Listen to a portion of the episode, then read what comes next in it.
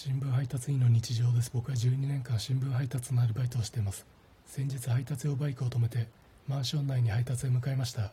戻ってくると歩き始めたばかりくらいの子供が配達用バイクをペタペタと触っていました。それは別に大丈夫なんですがその子のお母さんが「どうもすいません」と優しい顔をしていました。マスクをしていたので目元しかわからなかったですが堺雅人さんが芝居でやる独特の笑顔をしていました。僕もいやー子供は尊いですねみたいな感じで堺雅人さんの笑顔になりました。今日夕刊配達を終えて家に帰る帰り道ベビーカーに乗った赤ちゃんがベビーカーから足を出して足をパタパタと動かしていました。それを見た多分自転車駐輪場の作業員のおじさん2人が笑顔になっていました。僕はおじさん2人の顔を見て堺雅人さんの笑顔になりました。